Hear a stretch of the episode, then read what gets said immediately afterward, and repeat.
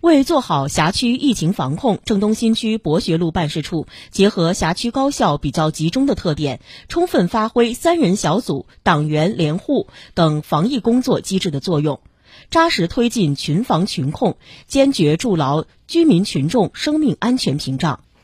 体温还要正常的放啊！在航院家属院内，记者看到郑东新区博学路办事处香积路社区的工作人员正对一位居家监测的居民进行上门走访。居民刘女士说，社区工作人员在自己居家健康监测期间，不但每天关心自己的健康情况，还详细了解自己的生活情况，保障生活物资供应。咱们社区工作人员都特别的负责任，特别的友好，非常的暖心。除了社区工作人员每天走访摸排以外，在华北水利水电大学家属院，记者看到社区工作人员还同学校物业人员、校医一起对居家健康监测人员钟先生进行走访服务。虽然隔着大门，但通过语音，钟先生还是表达了对辖区隔离病毒不隔离爱的感谢。感觉到确实是国家政府对我们的这个关心，真的是体贴到心。据了解，博学路办事处辖区内有七所高校，在校师生约十万人。为抓好常态化疫情防控工作，办事处强化工作举措，完善疫情防控三人小组机制，